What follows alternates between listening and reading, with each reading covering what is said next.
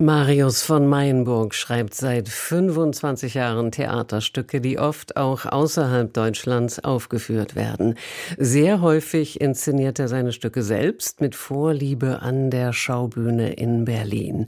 Was von Mayenburg hierzulande vielen voraus hat, ist, dass er intelligente Dialoge schreiben kann, gehobenen Bildungsboulevard, in dem er das Bürgertum über dem Abgrund taumeln lässt. Sein neuestes Stück heißt Ellen Babic. Die Uraufführung fand bereits vor anderthalb Jahren in Island statt und die deutschsprachige Erstaufführung nun nicht an der Schaubühne, sondern im Berliner Ensemble. Regie führte Intendant Oliver Reese. So viel wissen wir über die Ausgangslage des Stücks. Eine Lehrerin, ihre jüngere Partnerin und der Schuldirektor treten auf. Machtmissbrauch ist das Thema. Bin gespannt zu hören, wer hier eigentlich wen missbraucht. Tobi Müller kommt gerade aus dem Berliner Ensemble. Was war es denn nun? Ein MeToo-Stück, ein Psychokremi oder etwas ganz anderes? Alles zusammen. Das, natürlich ist MeToo der große Debattenhintergrund dieses Stückes. Äh, es geht aber auch sehr oft einfach um Macht in verschiedenen Beziehungen, auch um die mangelnde Trennung von Arbeit und Privatem, wenn man möchte. Das ist immer ganz äh, wichtig. Und es ist auch ein bisschen ein Krimi, der ein bisschen manchmal auch an der Debatte vorbeigeht. Das ist ja auch ein Theaterstück, was unterhalten soll, gehört manchmal eher den Gesetzen des Krimis tatsächlich. Äh, wir sind zu Hause bei Astrid, der Mitte 40-jährigen ungefähr Lehrerin, ihrer 15-jährig, äh, 15 Jahre jüngeren Freundin. Clara heißt die und Wolfram, der Schuldirektor, kommt aus dem Regen nach Hause und äh, da nimmt das alles seinen Lauf. Äh, Ellen Babic ist quasi die große Abwesende. Das ist ein Kind, ähm, was gesagt hat, sie soll sexuell missbraucht, äh, sie wurde sexuell missbraucht auf einer Klassenfahrt in Trier. Das erfahren wir dann nach und nach. Wir ahnen es sehr früh und sehr früh sind das auch wirklich äh, Verhöre. Das findet so statt in einem kleinen dunklen schwarzen Pool, der so ausgesägt ist in einer Holzbühne Bühne, äh, Janina Kuhlmann tatsächlich. Also man wartet da von Anfang an durch den Schlamm dieser verschiedenen Beziehungen. Wir hören mal rein, wie sich das wirklich tonal anhört zwischen Wolfram, dem Schuldirektor, und der Lehrerin Astrid. Ich habe keine Ahnung, aber ich finde es ziemlich daneben von dir. Das tut mir leid. Hier in meine Wohnung zu kommen, in die Wohnung, wo ich mit meiner Freundin zusammenlebe, ja, so zu tun, als ging es um ein privates Geplauder ja, und dann mit diesen verklemmten Vorurteilen. Ich habe nie von einem privaten Privat, privat, du hast privat gesagt. Nee, nee, nee, nee, da musst du dich enttäuschen. Ich bin nicht enttäuscht. Ich habe tatsächlich. Äh, ja? Äh, ich glaube nicht, dass es diese Ebene gibt zwischen uns. Was für eine Ebene? Ich habe seit Jahren nicht den Eindruck, dass du Interesse an einem, wie du das äh, nennst, ge privaten Geplauder hast. Und ist das ein Problem? Nicht für mich. Hab ich, hast, bist du sonst mehr private Aufmerksamkeit gewohnt vom weiblichen Lehrkörper? Habe ich was verpasst? Astrid, du dich da weiter. Ähm, mich hat nur irritiert, dass ausgerechnet du, dass, dass du mich da missverstehst. Was heißt denn ausgerechnet ich? Wir kommen ja in der Sendung selten in die Lage, uns Gedanken über Spoiler zu machen, also über die Frage, was inhaltlich verraten werden soll und was nicht. Ist das so ein Fall, Tobi Müller, oder können Sie uns noch mehr verraten? Ich glaube, die Kunst selbst verrät schon ziemlich viel in dieser frühen Szene, die wir gerade gehört haben. Bettina Hoppe, sehr gestandene Schauspielerin, arbeitet schon sehr lange mit Oliver Riese zusammen, auch in Frankfurt, in Berlin, Thiel und Nest.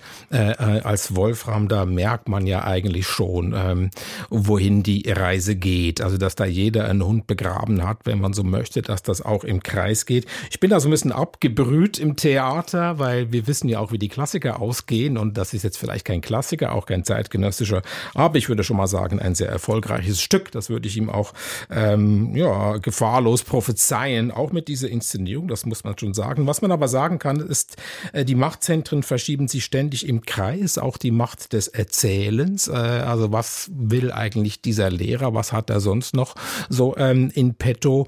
Wann schießt ähm, die Astrid von Bettina Hoppe dann auch mal endlich zurück? Da ist sehr viel auf Abwehr äh, quasi gebaut, ne, dass sie ganz lange vieles nicht zulässt, äh, auch äh, gegenüber ihrer Partnerin nicht. Ähm, und das geht da so ein bisschen im Kreis, bis eigentlich nur eine Figur so richtig einen Schritt macht. Wir reden ja oft über Regieleistungen. Die Texte stehen seltener im Vordergrund, wenn hm. ein Text aber so zentral steht wie dieser. Was fügt die Regie da noch hinzu und was die Schauspielerin? Ja, die Regie ist tatsächlich sehr nah am Text. Das ist, man könnte sagen, ein psychologischer Realismus. Man weiß nie so genau, was damit denn alles gesagt ist und was nicht. Es ist auch sehr viel Komik im Spiel, gerade bei Tilo Ness zum Beispiel.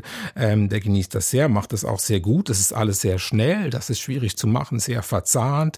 Die Stimmung kippen rasch. Das gibt das Stück auch bereits vor. Das muss man spielen können. Das ist eine Timing-Sache, dass so in einem Kammerspiel von 1,40 so viel verschiedene Phasen durchzumachen. Ich finde gerade äh, die älteren, sehr gestandenen Schauspieler äh, Bettina Hoppe und Thilo Nest haben es allerdings am schwersten und das liegt nicht an ihnen, sondern weil schon, finde ich, von Anfang an klar ist, dass etwas nicht stimmt. Ne? Sie wehrt vor allem ab, ihm geht es um etwas anderes, er steht eben auch auf sie, auf die lesbische Lehrerin und äh, sie gibt dann vor, schon alles aufgeschrieben zu haben in äh, den letzten 15 äh, Jahren, wo er dann quasi Grenzüberschreitungen getan hat und am einfachsten oder am dankbarsten vielleicht ist da wirklich die Figur der Clara Lily Epley spielt sie, äh, die da wirklich tatsächlich immer wieder überrascht ist. Die anderen verstellen sich vor allem Lügen, könnte man auch sagen, und sie ist immer wieder überrascht von dem, was passiert. Wolfram war auch ihr alter Lehrer. Sie hat die Schule dann quasi verlassen oder hat nicht zu Ende studiert, könnte man sagen. Da ist noch mal eine weitere ähm, Schieflage drin von der Nicht-Akademikerin zur Akademikerin, der Altersunterschied und so weiter.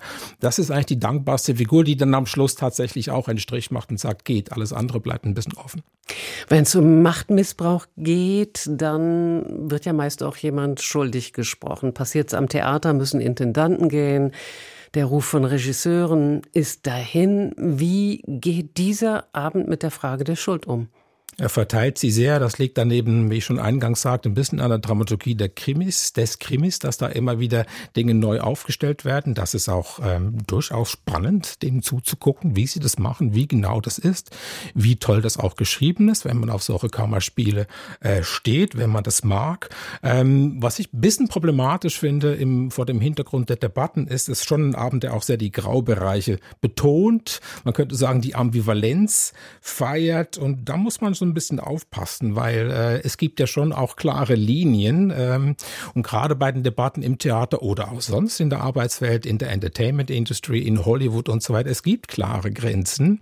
Ähm, in der Schule zum Beispiel ist es das Alter und da muss man der Figur tatsächlich einen Vorwurf machen. Da ist das Stück zurückhaltend. Der Astrid meine ich, der Bettina Hoppe.